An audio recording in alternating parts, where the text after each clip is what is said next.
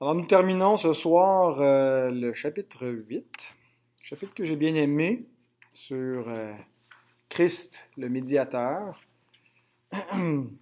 Et euh, la question, dernière question, comment Christ exerce-t-il sa médiation? Voici la réponse courte.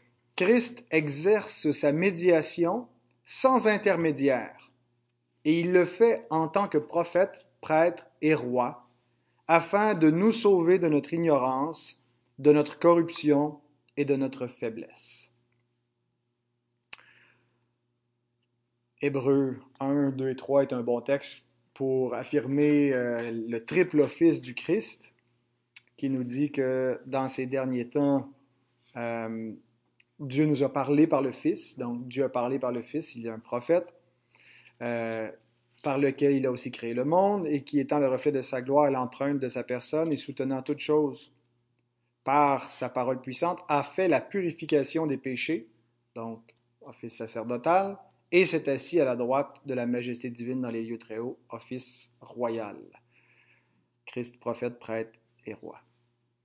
Euh, dans le, le, le temps du paganisme gréco-romain, il y avait beaucoup de dieux. En on croyait qu'il y avait beaucoup de dieux, même si euh, Paul dit euh, la terre est remplie d'idoles, mais on sait que ce sont des faux dieux. Il n'y a qu'un seul Dieu.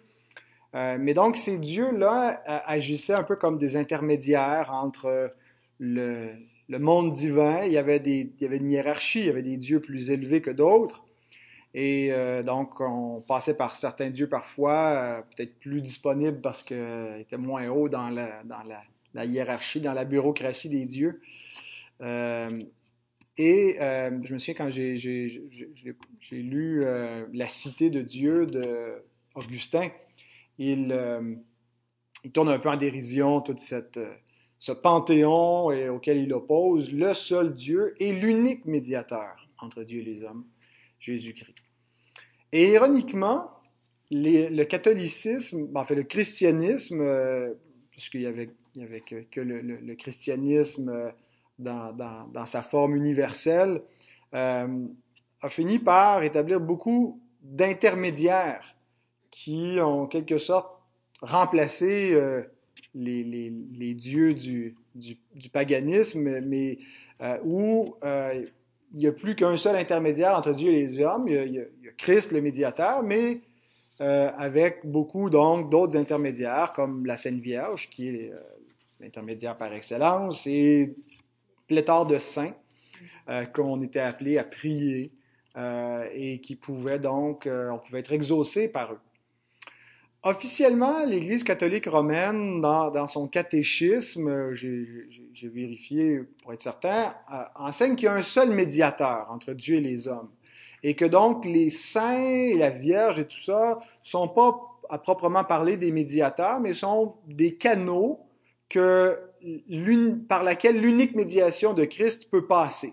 Et il compare ça au charisme que, le Seigneur donne à son Église sur terre, euh, donc les, ministres qui sont un peu des canaux par lesquels Christ passe. Donc on n'est pas des médiateurs, mais c'est quand même au travers de, différents dons. Euh, par exemple, dans Éphésiens 4, 11 à 12, ça dit, il a donné les uns comme apôtres, prophètes, évangélistes, pasteurs, docteurs, pour le perfectionnement des saints en vue de l'œuvre du ministère et de l'édification du corps de Christ. Donc, euh, on, voit donc chez l'Église catholique romaine que les, saints et la Vierge, c'est un peu comme des dons de la même façon euh, par lesquels passe la médiation, l'unique médiation du Christ. Cette conception de la médiation du Christ est rejetée par les, protestants euh, et elle est absolument incompatible avec ce qu'on lit au paragraphe 9. Cet office de médiateur entre Dieu et les hommes n'appartient qu'à Christ, qui est le prophète, le prêtre et le roi de l'Église de Dieu. Il ne peut pas, en totalité ou en partie, être transféré de lui à qui que ce soit d'autre. Donc ce paragraphe rejette les autres intermédiaires. Il n'y a pas d'autres intermédiaires euh, célestes qu'on peut prier, qu'on aurait besoin pour avoir accès à Dieu ou pour avoir accès au Christ, pour avoir accès à Dieu. On prie la mère de Jésus pour qu'elle demande à son Fils de nous exaucer. Euh, il y a aussi un rejet dans cette affirmation-là de, des autres prêtres. On ne conçoit pas les ministres sur terre de Christ comme des prêtres à proprement parler. On croit que bon, il y, a, une prêtrise universelle chez tous les croyants, un sacerdoce universel, mais pas dans le sens où on a besoin d'un intermédiaire entre Christ et nous. Et, donc ça, c'est rejeté dans la confession de foi. L'office sacerdotal du Christ euh, peut pas être partagé. Euh, il n'appartient qu'à Christ, lui seul. Il peut pas être transféré, partagé de quelque façon que ce soit. Et ce qu'on comprend donc, c'est que les croyants ont un accès direct au médiateur et par le médiateur à Dieu. Donc, il y a un seul médiateur entre Dieu et les hommes, Jésus-Christ homme, 1 Timothée chapitre 2, verset 5. Hébreux 7, 25 nous dit qu'il peut sauver parfaitement ceux qui s'approchent de Dieu par lui, étant toujours vivant pour intercéder en leur faveur. Alors, c'est le point de l'Épître aux Hébreux de nous montrer que nous avons un souverain sacrificateur établi sur la maison de Dieu. Hébreux 10, 21 euh, dit cela et il nous dit Approchons-nous avec un cœur sincère dans la plénitude de la, foi, les cœurs purifiés d'une mauvaise conscience et le corps lavé d'une eau pure.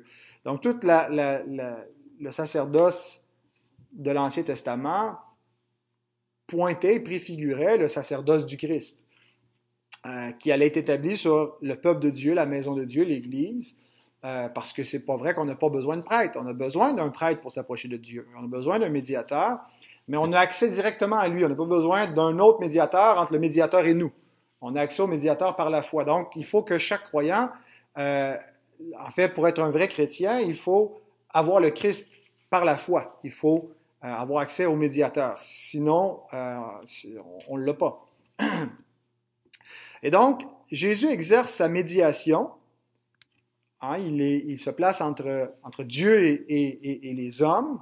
Euh, et il est le parfait médiateur parce qu'on a vu, il est à la fois Dieu, il, est parfaitement Dieu, parfaitement homme. Mais ici, Jésus exerce sa médiation comme homme. Euh, il exerce par trois offices. L'office euh, prophétique, sacerdotal, la prêtrise, et royal. Et l'origine donc de ce triple office, on le retrouve dans l'Ancien Testament, euh, où en Israël, on voit euh, donc des prophètes, des, sacrificateurs et des rois. Et donc, ces offices-là préfiguraient la médiation de Jésus. Et, on voit donc que le peuple était vraiment, dans quelque sorte, à la merci de la vie et de la qualité du ministère de ces prophètes, de ces euh, prêtres et de ces rois. Euh, quand ils mouraient, euh, ben, ça pouvait euh, laisser des conséquences pour le peuple. Euh, quand ils étaient infidèles, ben, le peuple en subissait aussi les conséquences. On lit par exemple dans Deutéronome 34.10, Il n'a plus paru en Israël de prophète semblable à Moïse que l'Éternel connaissait face à face. Il y a donc un manque, il n'y a plus cet accès qui existait au temps de Moïse, hein, qui consultait l'Éternel et qui avait un accès plus direct que, que quelque autre prophète. Il plus eu, mais il annonce qu'il viendra un prophète comme lui, semblable à lui. Euh, mais donc, son départ a laissé les, croyants, les, enfants de Dieu sous l'Ancienne Alliance, un peu euh, en plan, hein, euh, avec un manque. on lit dans Hébreux 7, 23 concernant les, sacrificateurs. De plus, il y a eu des sacrificateurs en grand nombre parce que la mort les empêchait d'être permanents. Donc, la mort empêchait les sacrificateurs d'être permanents, ça créait une instabilité, il y avait une succession, parfois il y en avait qui n'étaient pas fidèles, euh, qu'on pense à, Ophni et Phiné, les fils d'Élie, hein, qui, piquaient littéralement euh, l'offrande et euh, qui ont entraîné un jugement sur le peuple par leur mauvaise médiation. Mais il y en a eu d'autres fidèles, comme, comme Aaron, euh, et, d'autres dans, l'histoire, dont les noms ne viennent pas, mais qui ont été utiles et bénéfiques au peuple. Mais le sacrificateur qu'on a, nous, il est, permanent. Et euh, dans l'office royal, euh, j'ai pris l'exemple de, David, qui, après avoir fait le dénombrement, il sentit battre son cœur, il, il, a réalisé qu'il avait commis un grand péché, il se repent, mais le lendemain, euh, Dieu lui envoie quand même le prophète Gad et lui dit, je te propose trois fléaux, choisis-en un et je t'en frapperai. Et c'était pas trois fléaux personnels juste pour lui, c'était le peuple entier qui allait être frappé à cause de son roi. Parce que ces offices-là étaient des offices de médiation qui, hein, dans le cadre de l'alliance, ils représentaient à la fois Dieu pour, auprès du peuple, en particulier les prophètes qui, en apportant la parole de Dieu, euh, doivent, doivent se faire les porte-paroles, mais euh, représentent aussi euh, le peuple auprès de Dieu. et donc, ce sont des têtes fédérales, des, représentants, comme Adam était le, chef de la première alliance de l'humanité, et, sa chute, c'est la chute de tous les hommes. Donc la chute, le péché de David, ben, c'est le péché d'Israël au complet. Euh, Dieu traite en, alliance. Il et, donc, euh, mais donc tout ça, euh, Israël, dans, dans, dans ce triple office, attendait le dernier prophète celui qui allait amener le mot final et la parole complète, qui allait amener la pleine connaissance de Dieu. Parce que le prophète, en fait, il, il, parle de la part de Dieu, puis c'est par le prophète que Dieu se révèle. C'est Dieu qui est connu par l'office prophétique. Mais Acte 3, 22 et 23 nous dit, Moïse a dit, Le Seigneur votre Dieu vous suscitera d'entre vos frères un prophète comme moi, vous l'écouterez dans tout ce qu'il vous dira et quiconque n'écoutera pas ce prophète sera exterminé du milieu du peuple. Donc, euh, viendrait un prophète comme, comme Moïse, le Christ, qui allait être semblable à Moïse, euh, qui, allait avoir une autorité euh, similaire, mais aussi une, qualité prophétique comparable, même supérieure, et quiconque ne l'écoute pas serait sera perdu. Alors, Jésus est le, prophète qui était attendu.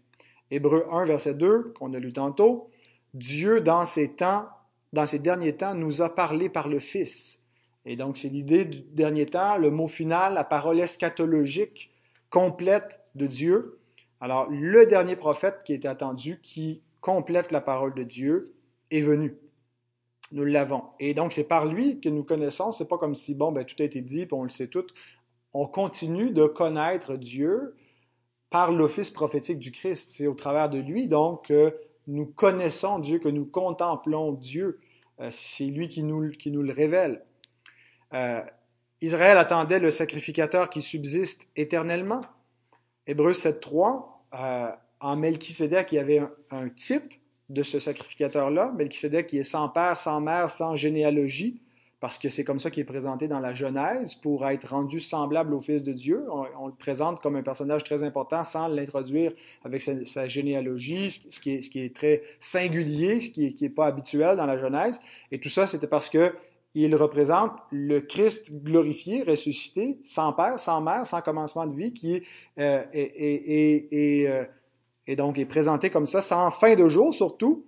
Euh, et, donc, ce Melchisedec, qui est rendu semblable au Fils de Dieu, demeure sacrificateur à perpétuité. Donc, le Christ qui est sacrificateur pour toujours, et donc, après avoir dit concernant les autres sacrificateurs dans le même chapitre tantôt, Hébreu 7, qu'il n'était pas permanent, il mourait, il fallait les remplacer, mais lui, parce qu'il demeure éternellement, possède un sacerdoce qui n'est pas transmissible. Et finalement, la question euh, de l'office royal. Israël attendait un roi, un roi permanent. Luc 1, 32-33, euh, il est dit, il sera grand et sera appelé fils du Très-Haut, et le Seigneur Dieu lui donnera le trône de David, son père.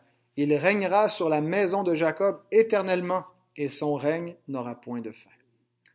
Donc voilà le prophète, le sacrificateur et le roi, médiateur. Et nous avions besoin de ce parfait médiateur qui accomplit parfaitement donc ses offices prophétiques. Euh, alors Jésus est présenté comme l'Israël fils. On a vu ça dans notre série sur Matthieu, Matthieu 2, verset 15. J'ai appelé mon fils hors de l'Égypte. Bon, Israël était un type du fils que Dieu appelle hors de l'Égypte. Le vrai Israël, c'est le Christ.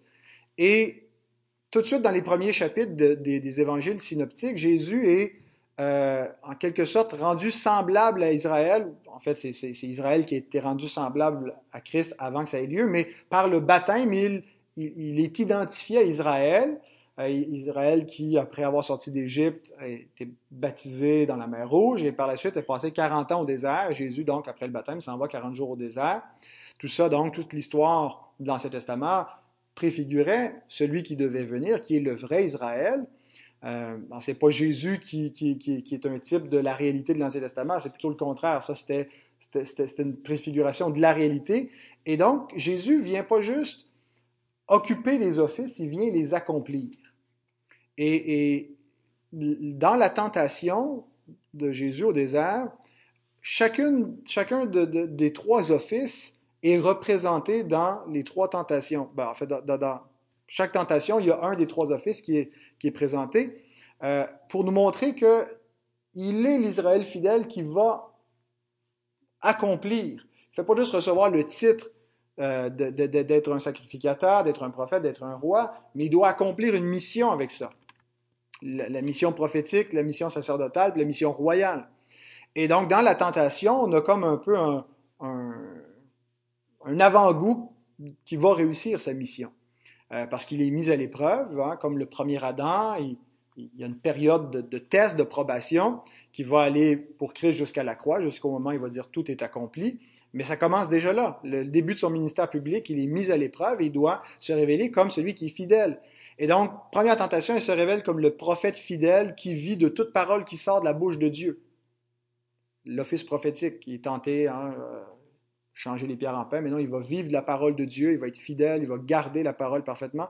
Ensuite, euh, le sacrificateur fidèle jusqu'à la mort, qui, qui, peut être représenté par la présence du temple, l'office sacerdotal, mais encore plus par la parole que le diable lui cite du psaume 91 car il ordonnera à ses, gens, ses anges de te garder dans toutes tes voies. Ils te porteront sur les mains de peur que ton pied ne heurte contre une pierre. C'est pour ça qu'il dit tu peux te jeter dans le vide.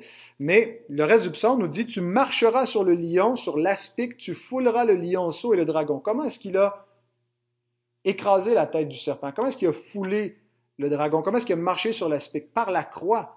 Par la croix, c'est l'office sacerdotal. Le temple est là, il lui cite cette parole, mais Jésus donc lui résiste.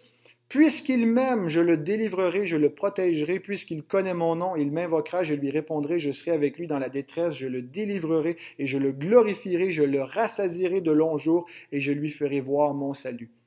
Donc, l'office sacerdotal qui culmine avec sa résurrection. Il a été fidèle dans la mort, puis il ressuscite glorieux. Et l'office royal, le roi fidèle qui, euh, le, le diable lui offre tous les royaumes de la terre, il ne se prosternera pas devant aucun autre que Dieu pour recevoir son royaume et il va être obéissant. Donc il est le prophète fidèle, le sacrificateur fidèle, le roi fidèle. Et donc Jésus a triomphé partout où Israël a échoué.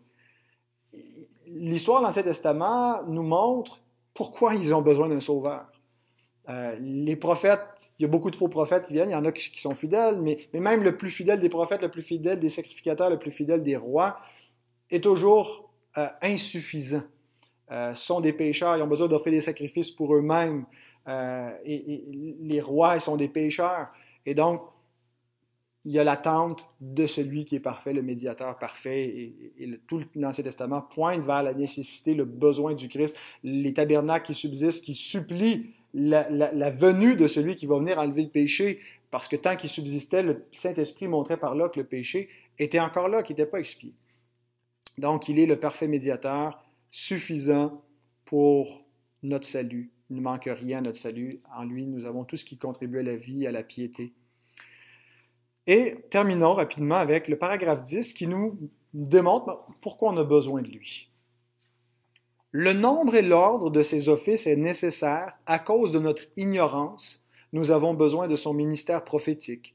À cause de notre aliénation de Dieu et de l'imperfection de ce qu'il y a de mieux dans notre service, nous avons besoin de son office sacerdotal, que son office sacerdotal nous réconcilie et nous rende acceptables à Dieu. À cause de notre aversion et de notre incapacité totale à retourner à Dieu en vue de la délivrance de nos adversaires spirituels et de la sécurité qui en résulte, nous avons besoin que son office royal nous convainque, nous, nous assujettisse, nous attire, nous soutienne, nous délivre et nous garde en vue de son royaume céleste. Donc, nous sommes naturellement endurcis contre la vérité à cause de notre péché. Éphésiens 4, 18, quand Paul parle des, païens, il dit ils ont l'intelligence obscurcie, ils sont étrangers à la vie de Dieu à cause de l'ignorance qui est en eux, à cause de l'endurcissement de leur cœur. Qui nous guérit de cet aveuglement, de cet endurcissement? Le verset qui suit, Paul continue à répondre au verset 20, il dit, Mais vous, ce n'est pas ainsi que vous avez appris Christ. C'est en Christ que nous avons été instruits. C'est du moins vous l'avez entendu, si conformément à la vérité qui est en Jésus, c'est en lui que vous avez été instruits à vous dépouiller eu égard à votre vie passée du vieil homme qui se corrompt par les convoitises trompeuses, à être renouvelé dans l'esprit de votre intelligence et à revêtir l'homme nouveau, créé selon Dieu dans une justice et une sainteté que produit la vérité. C'est en lui qu'est caché tous les, les, mystères de la sagesse, de la science, de la connaissance. C'est seulement en Christ qu'il y a cette liberté. Vous connaîtrez la liberté, la liberté vous affranchira. Mais quelle liberté la liberté, quelle vérité qu'on va connaître qui va nous affranchir? Le Christ, c'est le Christ lui-même qu'on connaît et toute sa parole, tout ce qui sort de sa bouche. Et donc, on est affranchi par Christ, par son office prophétique, de notre ignorance, de notre endurcissement. Euh, on est purifié de nos péchés par son sang. C'est en vertu de cette volonté, Hébreu 10, 10, que nous sommes sanctifiés par l'offrande du corps de Jésus-Christ une fois pour toutes donc euh, son office sacerdotal, et délivré complètement de nos ennemis, euh, à commencer par nous-mêmes, qu'on est notre propre ennemi, notre propre rébellion. Il nous assujettit, renverse, mais il nous délivre de la puissance de la mort, il nous délivre du diable. Il a anéanti le diable par sa propre mort, euh, et donc il règne, et par le pouvoir qu'il a de s'assujettir toutes choses, il va même nous glorifier et nous rendre semblables à lui. C'est ce que Paul dit dans Philippiens 3. Donc, Jésus est le prophète qui nous sauve de notre ignorance, le prêtre qui nous sauve de notre corruption et le roi qui nous secourt dans notre faiblesse et nous sauve de nos ennemis. Il nous a secourus en venant sur cette terre et en accomplissant lui-même ces trois offices prophétiques par lesquels il est médiateur, et il continue en ce moment dans le ciel à les exercer envers nous par le Saint-Esprit. Acte 2, 33. Élevé par la droite de Dieu, il a reçu du Père le Saint-Esprit qui avait été promis et il l'a répandu comme vous le voyez et l'entendez. Il a reçu le Saint-Esprit dans son office de médiateur pour répandre et donner toutes ses grâces abondantes à son Église, plus que l'Église de l'Ancien Testament ne les possédait. Et lui-même, comme médiateur, intercède pour nous, Romains 8, 34. Qui condamnera les élus? Qui, les condamnera? Christ est mort, bien plus, il est ressuscité, il est à la droite de Dieu, il intercède pour nous. Alors voilà que le Seigneur bénisse sa bonne parole.